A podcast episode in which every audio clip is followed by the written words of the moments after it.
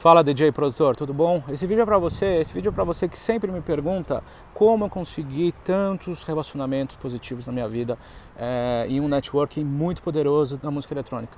É, bom, um gatilho fundamental é você ser muito objetivo com os DJs, tá? Então, todas as vezes que eu estive com um DJ, seja ele, sei lá, Cal Cox ou um newcomer, um cara lá da Holanda, pequenininho que está começando, é, é praticidade direto ao ponto. Seja muito objetivo.